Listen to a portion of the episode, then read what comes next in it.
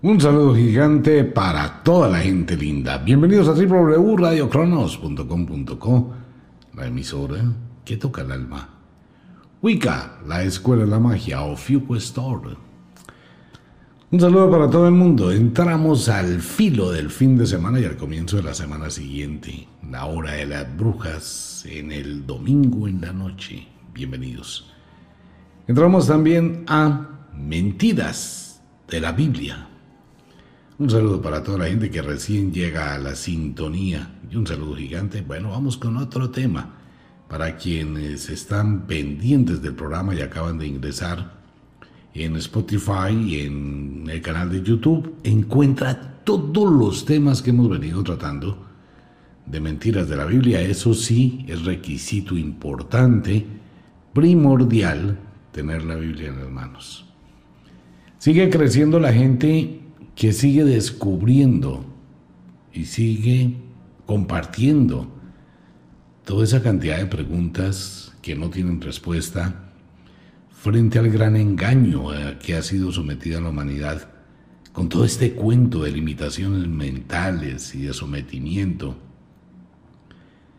Y empieza ese gran despertar en todo el mundo. Hay gente que dice, se interroga, piensa, las personas le cuentan a otras personas en otros países y todo el mundo empieza a darse cuenta que fuimos engañados, vilmente engañados por la iglesia, manipulados, utilizados, sometidos, limitados, mientras la iglesia hizo lo que se le dio la gana, textualmente. Pues bueno, no estamos condenando a nadie, ni hacemos juicios, pero sí despertamos la conciencia para dejar de caer en esa manipulación y buscar la libertad del alma, la libertad del espíritu y descubrirnos a nosotros mismos. Un saludo gigante para los curas, pastores, protestantes, creyentes y al grupo de monjas que sigue creciendo. Eh, me cuentan por ahí, hay una cantidad de monjitas a esta hora en diferentes conventos, allá en escondidillas, con los audífonos puestos, mirando la Biblia, pensando. Venga, monjas, ¿les están pagando o no les están pagando? No les pagan nada. ¿Qué va a pasar el día que usted se retire del convento? ¿De qué va a vivir? Igual los curas. ¿De qué van a vivir? Le van a decir Dios le pague. Ajá, pero mire lo que está pasando con las noticias, ¿no? El Vaticano está quebrado y le está pidiendo a los fieles que por favor les ayuden dándoles diezmos, ofrendas, casas, lotes, fincas, chequeras. Ah, wow. Imagínese el Vaticano pidiendo limosna. Hágame el favor, eso ya es, eso no tiene presentación. Pues bueno, mentiras de la Biblia. Ya vamos lejos, vamos en el segundo de Samuel con uno de los peores asesinos y de seres humanos que ha existido, el famoso David. Una porquería de ser humano. Bueno, le aclaro a todos los oyentes que están en sintonía, número uno, nunca he ido a golpearle la puerta, a decirle, venga que le voy a vender la palabra del Señor. Nada. Tampoco le estoy diciendo es que tiene que creer en mí, tiene que creer lo que yo le digo porque soy el poseedor de la verdad, muchísimo menos. Ni tampoco le lavo el cerebro que escuche este programa cada ocho días. Usted es libre de hacerlo, no de hacerlo y no tiene que pagar diezmos. Y leemos la Biblia. Sí, exactamente la misma Biblia. Solo que aquí leemos la Biblia, no los apartes que convienen. Pues bueno, voy a invitarlos a pensar, a reflexionar, a recapitular. Le recuerdo que usted está escuchando este programa bajo su libertad, no más, porque usted así lo quiere, porque usted se inquieta y quiere descubrir toda esa cantidad de mentiras. Vámonos con la Biblia. Todos los oyentes, Biblia en la mano, por favor a tener la Biblia. Venga, ¿qué va a hacer de Semana Santa? Usted es de los que va a ir a rezar, a seguir aceptando la venta de una historia de dos mil años que es una mentira grandísima. Por favor, reaccione, viva. Alguien me escribía, todavía a estas alturas del partido, todavía hay gente que piensa que hacer cualquier cosa en Semana Santa es un pecado. Viva, disfrute, quiere tener sexo, téngalo. Todo el que quiera. Bailar, disfrutar, bañarse, comer un asado deliciosísimo. Jehová es el promotor de los asados, el Cordero de Dios que quita el pecado del mundo. Es que con esa vaina le lavaron la cabeza a toda la gente, por eso hago tanto, tanta relación con el tema. Porque es que la gente va a la iglesia porque se siente pecadora y todo el mundo habla del pecado y el Cordero de Dios, el Cristo Cordero de Dios, pero nadie se puso a leer de dónde nació esa vaina, de cómo degollaban a los cabritos, los destripaban, le sacaban las vísceras y Dios era feliz. Jehová era feliz comiendo asado. Lea, escucha el programa. Bien, con la Biblia en la mano. Si no tiene la Biblia, esto no sirve. Vamos a empezar a ver algo bien interesante, pornografía incesto, miserableza, destrucción. La Biblia es un libro que destila no sabiduría, destila lo peor y lo más bajo de los seres humanos. Destila miseria, desgracia, desdicha, desolación, infelicidad. Usted puede juzgar mis palabras, pero espere, terminamos el capítulo de hoy. Y vamos hablando en la medida que vamos caminando a ver qué piensa. Claro, no es mi verdad. Los adjetivos que utilizo para decorar este programa es con el ánimo de no hacerlo tan cruel, porque es cruel, y de no sacudir tanto las estructuras del espíritu. Al final, hacemos una charlita. Vámonos para el 2 de Samuel, capítulo 12, versículo 9.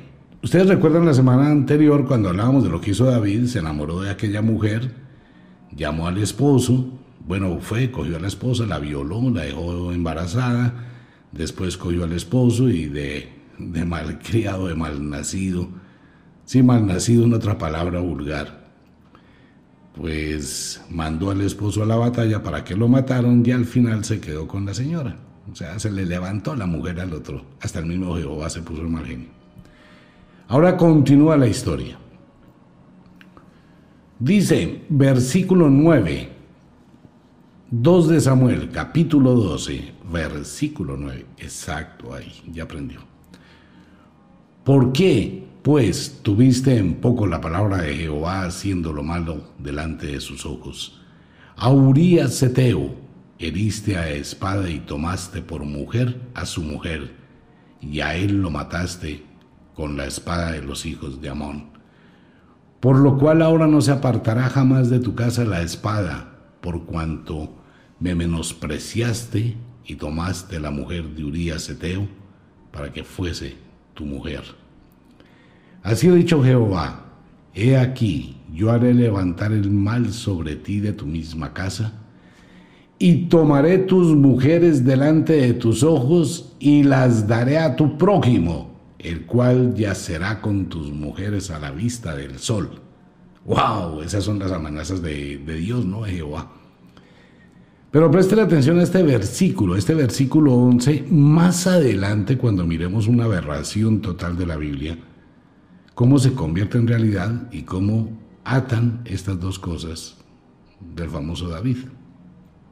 Lo repito, así ha dicho Jehová, He aquí, yo haré levantar el mal sobre ti de tu misma casa, y tomaré tus mujeres delante de tus ojos, y las daré a tu prójimo, el cual yacerá con tus mujeres a la vista del sol. Uy, eso debió ser una película pornográfica, eh, una orgía de la cosa más tenaz, es la amenaza de Jehová. Versículo 12. Porque tú lo hiciste en secreto, mas yo lo haré delante de todo Israel y a pleno sol.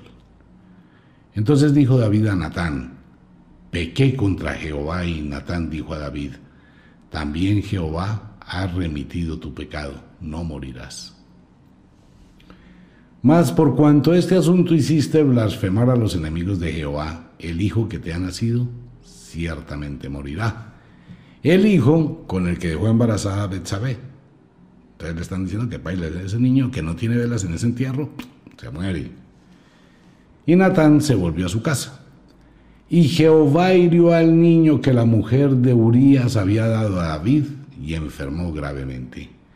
Entonces David rogó a Dios por el niño, y ayunó David y entró y pasó la noche acostado en la tierra.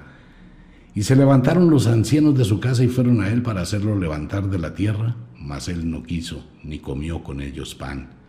Y al séptimo día murió el niño. Y temían los siervos de David hacerle saber que el niño había muerto, diciendo entre sí, Cuando el niño aún vivía, le hablábamos y no quería oír nuestra voz. ¿Cuánto más se afligirá si le decimos que el niño ha muerto? Mas David, viendo a sus siervos hablar entre sí, entendió que el niño había muerto, por lo que le dijo David a sus siervos, ¿Ha muerto el niño? Y ellos respondieron, ha muerto. a mí me encanta la forma como está escrita la Biblia. Y dijo, y le dijeron, y respondieron, y él dijo, y él se fue. Todo es un invento. Versículo 20. Entonces David se levantó de la tierra y se lavó y se ungió y cambió sus ropas y entró a la casa de Jehová y adoró. Después vino a su casa y pidió y le pusieron pan y comió.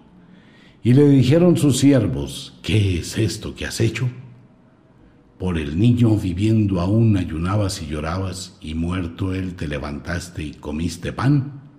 Y él respondió, Viviendo aún el niño yo ayunaba y lloraba diciendo, ¿quién sabe si Dios tendrá compasión de mí y vivirá el niño? Mas ahora que ha muerto, ¿para qué he de ayunar? ¿Podré yo hacerle volver? Yo voy a él, mas él no volverá a mí. Y consoló David a Betsabé, su mujer. Play, stop de, de un y consoló David a Betsabé, su mujer. Stop. No, no era la mujer de David, era la mujer de Utías, que él se la robó y mandó matarlo. Ahora sí, play. Y consoló David a Betsabé, su mujer, y llegándose a ella durmió con ella, y ella le dio a luz un hijo, y llamó su nombre Salomón, el príncipe de la sabiduría. Ese es un invento mío. Y llamó su nombre Salomón, al cual amó Jehová. Y envió un mensaje por medio de Natán profeta, y llamó su nombre Gedidías a causa de Jehová. Pues sí, pero Salomón no amó a Jehová, pero ni poquito. Porque Salomón le hizo pistola, le dijo, no, conmigo no es. Ahí es el nacimiento. ¿Ya sabe cómo fue la historia? ¿Quién es la mamá de Salomón? ¿De dónde salió Betsabé, la mamá de Salomón? ¿Qué fue lo que hizo David para eh, llegarse a Betsabé y cómo mató al marido de Betsabé? Sin contar todo lo demás que ya había hecho David, ¿no? Con Saúl y todo ese cuento. Y fuera de eso, pues David, que es, le gusta pues le gustaba jugar con Jonathan y besitos y piquitos y prepucios y esa vaina. Bien, llegamos a un tema que ha sido clásico y que la iglesia ha tratado de tapar y ha tratado de quitar de la Biblia este tema que voy a leer. La misma iglesia, las monjas ante todo, los curas, los pastores, toda esa gente que se dedica a vender la idea de la Biblia, han tratado de tapar siempre este aparte, siempre. Y sin embargo este aparte lo han utilizado para justificar la pedofilia, la violación, para justificar y para denigrar, manchar, destruir, desgraciar, volver miserables a todas las mujeres. Mujeres que estén escuchando este programa, no importa si tiene un hábito, pero usted está acostada ya de pronto en cucos o desnuda, como quiera, querida monja usted es mujer.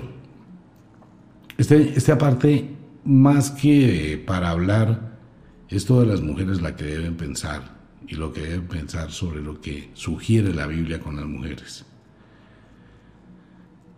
Vámonos para el 2 de Samuel 13, capítulo 13, versículo 13. Pampararán. Le va a interesar el tema, sin duda. Aconteció después de esto que teniendo a Absalón, hijo de David, una hermana hermosa que se llamaba Tamar, se enamoró de ella Amón, hijo de David. Ahí le disfrazan a usted un poquito la historia. Pero vuelve y escucha, aconteció después de eso que teniendo Absalón, hijo de David, una hermana, o sea, la hermana de Absalón, llamada Tamar, se enamoró de Yamón, que también es hijo de David, o sea, son tres hermanos. Porque es que David tenía un harem de concubinas, la cosa más tenaz, como 200. Tenemos a Absalón, tenemos a Tamar y tenemos a Amón. Los tres son hijos de David. Ok. Y dice, se enamoró de ella Amón, hijo de David. Ok, sigamos. Y estaba Amón angustiado hasta enfermarse por Tamar su hermana, pues por ser ella virgen le parecía a Amón que sería difícil hacerle cosa alguna. Y Amón tenía un amigo que se llamaba Jonadab, hijo de Simea, hermano de David. En otras palabras, el tío.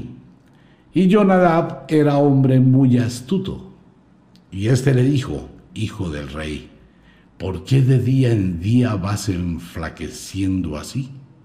¿No me lo descubrirás a mí? Y Amón le respondió, Yo amo a Tamar, la hermana de Absalón, mi hermano. Y Jonadab le dijo, Acuéstate en tu cama y finge que estás enfermo y cuando tu padre viniera a visitarte, dile, te ruego que venga mi hermana Tamar para que me dé de comer y prepare delante de mí alguna vianda para que al verla yo la coma de su mano. Se acostó pues Amón y fingió que estaba enfermo y vino el rey a visitarle y dijo Amón al rey, yo te ruego, que venga mi hermana Tamar y haga delante de mí dos hojuelas para que coma yo de su mano. Y David envió a Tamar a su casa diciendo, Ve ahora a casa de Amón tu hermano y hazle de comer.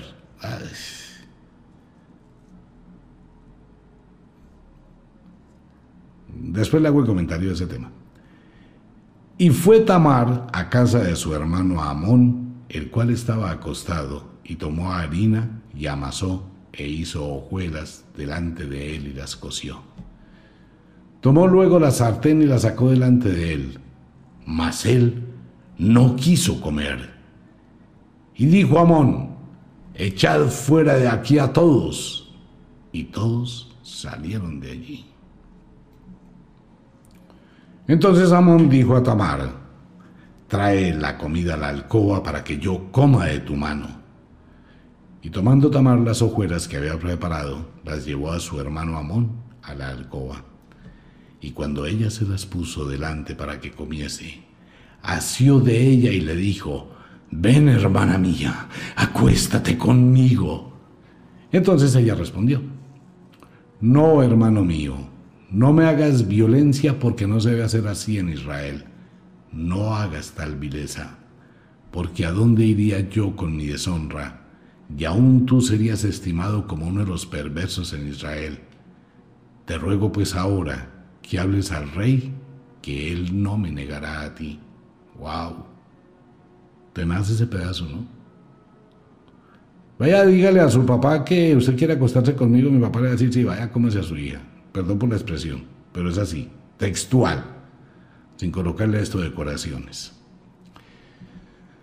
Versículo 14.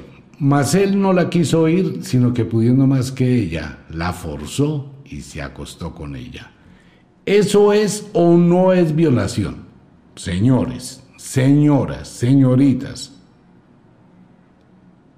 Vio lo que le hizo David a Tamar. Vaya a decir, vienta a atender a su hermanito. Vaya, no importa. Y el otro llegó, la cogió y no, pues venga, ni paila, la violó y punto, porque es lo que él quiere. Esa es la historia de la Biblia. Pero espere porque esto hasta ahora es el comienzo. Espere y verá lo que pasa. Volvamos al versículo 14. ¿Se perdió en qué capítulo está? Otra vez. 2 de Samuel 13, versículo 14. ¿Ya lo encontró? 2, ah, perfecto. 2 de Samuel 13, versículo 14. Mas él no la quiso oír, sino pudiendo más que ella, la forzó y se acostó con ella. Luego la aborreció a Amón con tan gran aborrecimiento, que el odio con que la aborreció fue mayor, hermano, que el amor con que la había amado. Y le dijo Amón, hermanos, levántate y vete, palabra de Dios. Esto es el amor de la Biblia, la sabiduría de la Biblia. Violación nivel Dios. Pero como la gente no lee la Biblia, y sigue. Y ella respondió, no hay razón, mayor mal es este de arrojarme que el que me has hecho. Mas él no la quiso oír. Sino que llamando a su criado que le servía le dijo, échame a esta fuera de aquí y cierra tras ella la puerta. Y llevaba ella un vestido de diversos colores, traje que vestían las hijas vírgenes de los reyes. Su criado pues la echó fuera y cerró la puerta tras ella. Entonces Tamar tomó ceniza y la esparció sobre su cabeza y rasgó la ropa de colores de que estaba vestida y puesta su mano sobre su cabeza, se fue gritando. Un paréntesis. No estoy hablando de ningún libro barato, de ninguna historia de esas historias eróticas, sexuales, cuentos sexo, vainas de esas. No estoy hablando de la Biblia. David es un miserable, es un asesino, es una porquería. ¿Por qué venden la idea de David contra Goliat, el héroe, pero no le venden la idea de qué es lo que dice la Biblia detrás de todo eso? Vuelvo a hacerme la misma pregunta. Llevo, no voy a hablar de mí. Llevo más de 40 años hablando de este tema. He tenido que superar muchísimas barreras. Me cancelaron muchísimos programas en la radio, en Todelar, en Cadena Super, en Caracol, en RCN Escribí el libro Mentiras de la Biblia llamado Viaje al Apocalipsis. Hace muchísimos años, tal vez unos 20, 20 y pico. Gasté 16, casi 20 años escribiendo ese libro. Leí la Biblia muchísimas veces y me pregunto siempre cómo es posible que la gente durante dos mil años, la gente no leyera la Biblia y no se diera cuenta de la cantidad de miseria que vende este libro. Bien, vamos para la otra parte, porque esto no es sino la primera, vamos para la segunda. Venganza y huida de Absalón. Pampararán al fin algo bueno, pero no tan bueno. Versículo 20. Y le dijo su hermano Absalón, ¿Ha estado contigo tu hermano Amón? Pues calla ahora, hermana mía, tu hermano es. No se angustie tu corazón por esto. Y se quedó Tamar desconsolada en la casa de Absalón su hermano. Y luego el rey David oyó todo esto y se enojó mucho. Ah, pues sí, el rey David se iba a enojar después de que se le levantó a Betsabe al otro pues no tiene derecho moral y después de que jugaba con Jonathan y toda la vaina, ese tipo ya estaba muy manchado. Sin embargo, pasó. Y luego que el rey David oyó todo esto, se enojó mucho. Más Absalón no habló con Amón, ni malo ni bueno, aunque Absalón aborrecía a Amón porque había forzado a Tamar su hermana. Pampararán, tantararán. Aconteció Pasados dos años, que Absalón tenía esquiladores en Baljazor, que están junto a Efraín. Y convidó a Absalón a todos los hijos del rey. Y vino Absalón al rey y dijo, He aquí tu siervo tiene ahora esquiladores, yo ruego que venga el rey y sus siervos con tu siervo. Y respondió el rey a Absalón, No, hijo mío, no vamos todos para que no te seamos gravosos, y aunque porfió con él, no quiso ir, mas le bendijo. Entonces dijo Absalón, pues si no, te ruego que venga con nosotros Amón, mi hermano. Y el rey le respondió, ¿para qué ha de ir contigo? Pero como Absalón le importunaba, dejó ir con él a Amón y a todos los hijos del rey. Y Absalón había dado orden a sus criados diciendo, Os ruego que miréis cuando el corazón de Amón esté alegre por el vino. Y al decir yo, herid a Amón, entonces matadle y no temáis, pues yo los he mandado. Esforzaos pues y sed valientes. En otras palabras, que parezca un accidente. Y los criados de Absalón hicieron como Amón, como Absalón les había mandado. Entonces se levantaron todos los hijos del rey y montaron cada uno en su mula y huyeron. Estando ellos aún en el camino, llegó a David el rumor que decía, Absalón ha dado muerte a todos los hijos del rey y ninguno de ellos ha quedado. Entonces levantándose David, rasgó sus vestidos y se echó en tierra otra vez. Ese man le gustaba estar siempre en cuatro, echado en tierra, claro. Y todos sus criados que estaban junto a él también rasgaron sus vestidos. Pero Jonabat, hijo de Simea, hermano de David, habló y le dijo, No diga mi señor que han dado muerte a todos los jóvenes hijos del rey, pues solo Amón ha sido muerto.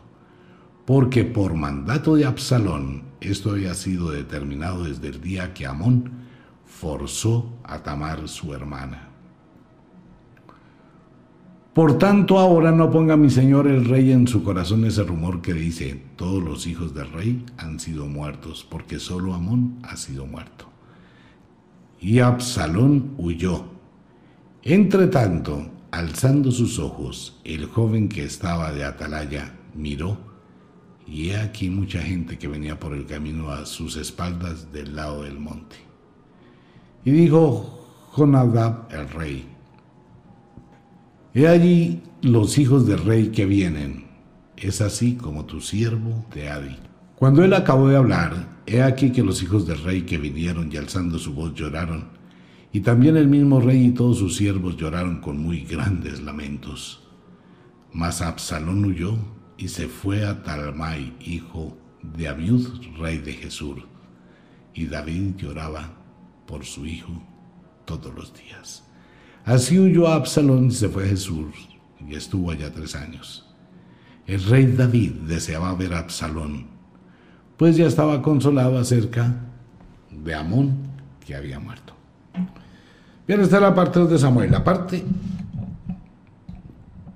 la parte que sigue de Samuel la vamos a ver de hoy en ocho días, porque es muy tenaz lo que sigue pasando con David. No entiendo cómo quien escribió la Biblia, o toda esta gente que se dedicó a traducir este libro y a vender la idea, ¿cómo, cómo nunca pensaron que esto algún día iba a levantarse, se iba a descubrir y se les iba a acabar el negocio? Porque no es solamente lo que uno dice, es lo que muchísima gente hoy está viendo, lo que muchísimas personas, lo que hizo Lot con sus dos hijas, toda esta serie de atropellos contra las mujeres. Aquí Tamara importó un carajo. ¿A quién le importaba Tamara? A nadie. O sea que en esa época, y así era, el que quería acostarse con una mujer iba o la tomaba o le decía al tipo, venga, véndamela. De ahí nació tanta desdicha, tanta desgracia que se ha cernido sobre las mujeres que han sido condenadas. Es todo este tipo de basura que se metió en la cabeza de los hombres y miran a las mujeres como un objeto. No más. El incesto de Lod con sus dos hijas. El incesto de Amón con Tamar. La violación, ¿no? Porque es una violación. Pero David no castiga a Amón. Tampoco hace nada por su hija. Le importa un carajo.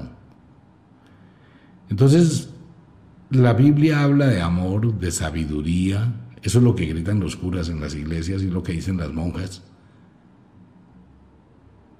y hablan del Dios y de la fuerza de Dios. Ay, madre, tenga paciencia, respete a su marido. Mire, mi hijita, no se atormente, eso les va a pasar. Una monja no sabe ni un carajo, un cura no sabe ni cinco de una relación pareja. Sabrá de otro tipo de relaciones, igual las monjas. Obviamente no digo que son todas. Pero es que a ver, a ver, a ver, a ver, a ver, la situación, el palo no está para cucharas. Primero, la Biblia es un libro la cosa más tenaz. Destila sufrimiento, dolor, aberración, suciedad, cochinada. Y todo el mundo que se ampara detrás de ese libro, pues está en la misma cloaca de la imaginación vendiendo esta misma vaina. De verdad. Puede que uno diga, no, ah, pero es que es un texto pasajero. No, no es un texto pasajero, es que es toda la Biblia. Matanzas, persecuciones, violaciones, destrucción. Mandar matar a todas las mujeres que estén embarazadas abriéndoles el vientre. Mandar cocinar, fritar, asar a los primogénitos. Entonces los que llegan ahora al programa pues pueden incomodarse con mis palabras, pero sería bueno que escucharan los capítulos que hay de aquí para atrás, desde el inicio. Y usted coge la Biblia y va buscando el capítulo, el versículo, por eso es la diferencia de este programa. Porque aquí estamos leyendo la Biblia, no es algo que me haya inventado. Sí, mucha gente pelea y mucha gente amenaza y mucha gente dice una cantidad de cosas, pero a lo mismo que mucha gente dice una cantidad de cosas, al cabo de unos días, o al final de unos días para no maltratar el español, esas mismas personas escriben preguntando, se interrogan. Y usted empieza a escuchar en muchas páginas de redes sociales las mismas preguntas que escucha aquí. La gente se interroga. Lo que hizo Absalón, pues fue vengar a su hermana. Pero ahí no termina la venganza. Recuerda el versículo que leí donde todas las mujeres y concubinas de David se las cogería el prójimo al sol y todo Israel vería. La otra semana vamos a mirar qué fue lo que pasó con eso. ¿Qué es lo que hace Absalón? Manda a matar a su hermano. No importa cinco, cójalo cuando esté borracho y que parezca un accidente, mátelo. En el contexto bíblico, usted no escucha, no encuentra nada que favorezca a las víctimas. Por eso el mundo está como está. Por eso las víctimas siempre son menospreciadas. Esto es lo que vende esa idea. Ese importaculismo con el que sufre, con el que fue usado. Eso es lo que hace que hoy la iglesia no responda por la cantidad de personas que fueron violadas, la cantidad de mujeres que fueron embarazadas, la cantidad de personas que trabajaron con la iglesia y que fueron despedidas sin un peso. A la iglesia no le importa la víctima, nunca le ha importado por esto, porque esto es la esencia de la iglesia. Por eso no se responde nunca por las víctimas. Pero vaya el mafioso a decirle al Vaticano, le voy a dar tantos millones para hacer una fiesta en el Vaticano y violar dos niñas. Y el Vaticano le dijo, claro, lo que usted necesite. O las monjas que prostituyeron a más de 400 niños, entre niños y niñas, entre los 8 y 14 años, que nunca quisieron darlos en adopción, porque los tenían para uso exclusivo de pedófilos y de curas pedófilos Vaya y busque en internet, busque la información en Alemania, el convento de las monjas. Cómo vendían los niños. Cómo se los vestían y los bañaban para que llegaran en los carros los empresarios, los curas. Se los llevaban, los usaban, venían y les pagaban cual proxeneta a las monjas. Y no es solamente eso. Son miles y miles y miles y miles de víctimas que nunca llegaron a tener voz. Porque si se ha dado cuenta nadie puede hablar en contra de la iglesia. Aquí se grita, se vocifera, se habla de derechos humanos, pensando en las víctimas, pero ¿cuándo van a decirle a la iglesia, venga, responda por todo lo que hizo? Responda por lo que hicieron los templarios, Responda por lo que hizo la maldita Inquisición. Responda por las violaciones. Con lo que los curas y las monjas nunca contaron, es que eso pasa cuando hay codicia, es que esos niños de 8 años, de 10 años, de 12 años, vueltos una miseria, utilizados solo como carne a la venta de la forma más vulgar, no se iban a morir y crecieron y muchísimos no hablan, muchísimos aún callan por miedo, por físico miedo, a contar.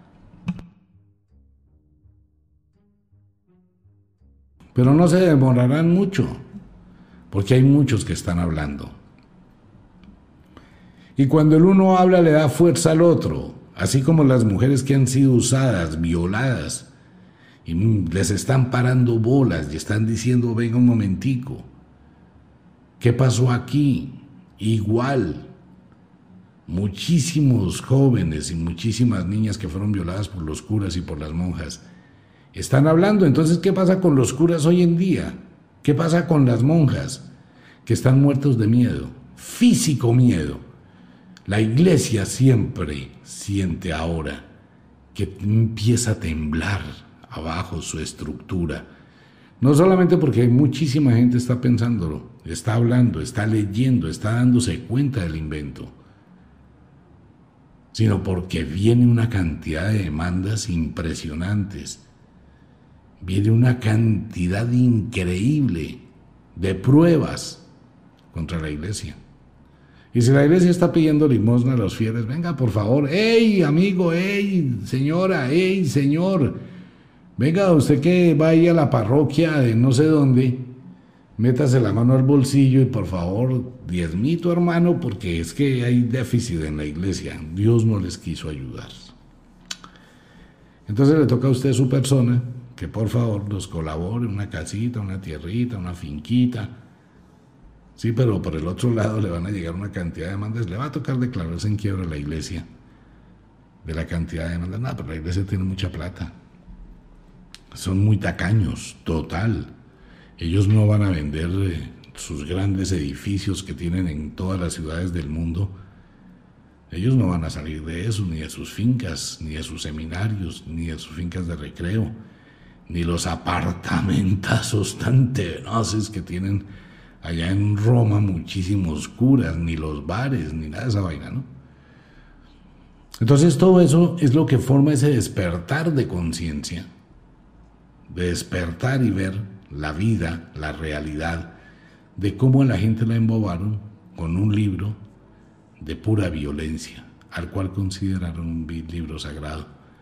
Podría casi que asegurar que la gente que jura sobre la Biblia, o los presidentes, o los gobernantes, o los alcaldes, las alcaldías, y no sé quién más diablos, que salen con una Biblia ahí y la gente dice, ¡ay, tan creyente! Nadie ha leído esta vaina. Por eso, si usted es una persona que ha liberado su alma y está comprendiendo el sentido de esto y la profundidad que esto tiene, lo invito para que comparta este programa. Lo invito para que lo comparta. El mundo debe despertar antes del gran cambio. Que si viene un gran cambio, sí, viene un gran cambio social, cultural. Vienen cambios muy fuertes para la tierra, pero no es una profecía mesiánica. No, es lo que estamos viendo en este momento. Es lo que estamos observando. El mundo debe cambiar. Y ese cambio va a sacudir a todas las personas. ¿Quiénes no van a sentir tan duro ese golpe? Quienes estén preparados. Pero cada día vienen más leyes, vienen más restricciones, debe existir limitaciones, deben existir muchas cosas. Entonces vienen los cambios. Y si llega a ocurrir el fenómeno extraterrestre de la exopolítica, pues al menos usted está preparado cuando ellos lleguen y digan, ¿sabe qué? Mire, ustedes comieron carreta durante dos mil años de un negocio. Punto. Pues bien, amigo mío, eso era todo. Una invitación a toda la gente linda Wicca. Están los libros, les recomiendo los libros. Hay ediciones que se van a agotar. Están los rituales. Les recomiendo a todos los oyentes ingrese a Ofiuco Store. Hay unos elementos mágicos y los aceites de las brujas para todo el mundo. De igual manera, muchas gracias por permitirme llegar a su vida y a sus hogares y escuchar si el programa le incómodo, lamento mucho que haya sido así. Si siente que mis expresiones pueden llegar a herir susceptibilidades, lo invito para que lea la Biblia. Léala. Tamar no pudo quitarse de su alma el ser ultrajada y violada por su propio hermano. Y Tamar no pudo después sentir que su papá la respaldaba. Y el hermano sintió tanto coraje y tanto odio que lo único que encontró como solución fue mandar matar a su hermano. ¿Y David qué hizo? Nada, porque no le importó. Es una mujer. Con toda la gente linda nos vemos. Chao.